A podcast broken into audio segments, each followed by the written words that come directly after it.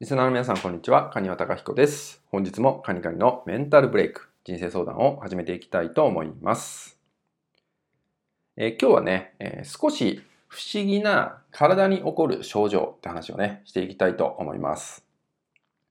まあ、体の不調が、まあ、起きている時に、まあ、いろんなケアをしても改善されない時、まあ、そんなね、経験されている方もいるかなと思うんですよね。例えば、ストレッチして、まあ、楽に、いつもは楽になるんだけど、今回はなかなかならないとかね。例えば、整体とか、まあ、そういうね、セラピーに通って、え体をケアしてもらって、楽になる時はあるんだけど、なんか今回はすぐに症状が戻ってしまうとかね。なんかそういうお悩みを抱えている方も結構多いんですけど、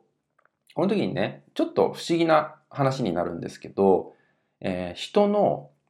年波っていうのがあるんですね。年。年ですね。年。年っていうものが届いてくると、体に症状が起きやすいっていうパターンも実はあります。まあ、ちょっと不思議な話なんですけど、まあ、実際にはよくある話なんですね、こういうのも。で、このように人の年によって生まれてきた症状っていうのは、体の左半身に起きやすいです。左半身に、えーかなり、えー起きやすいとされています。例えばね、えーあなたに対して嫉妬だったりとか、まあ、恨み、つらみだったりとかね、まあ、そういう気持ちがね、え届いてきている時っていうのは結構左半身に症状が出やすいと思います。例えば左肩が重くなったり、まあ、左の腰が重くなったりとか、左の足がちょっと痛みが出ちゃったりとか、結構ね、そういう症状を訴えるんですよね。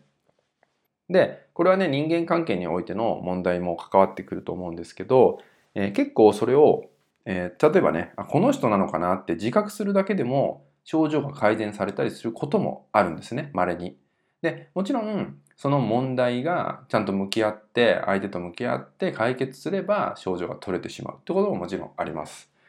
なので、まあ、いくらね、体をケアしても、まあ、いろんなね、お金払ったりとか、いろんなことをしても、体が改善されない。むしろ、なんかやけに続いてる、症状が続いちゃってる気がするっていう場合ですと、ひょっとするとですね、まあ、ちょっと不思議な話ですけど、まあ、今回お伝えしたような、人の、まあ、そういうね、ネガティブな念っていうのが、まあ、届いている可能性もあるってことになるんで、ちょっとね、なかなか改善されないって方は、まあ、そのようなとこもちょっと視野を広げてね、見てもらえると、自分の体の状態を再確認できるってこともね、あると思うので、少しね、こう、視点を変えて、え自分自身を捉えてみる、自分自身を見てみるってことをね、してもらえたらと思います。はい、それではですね、今回の内容は以上になります。最後までご視聴いただきましてありがとうございました。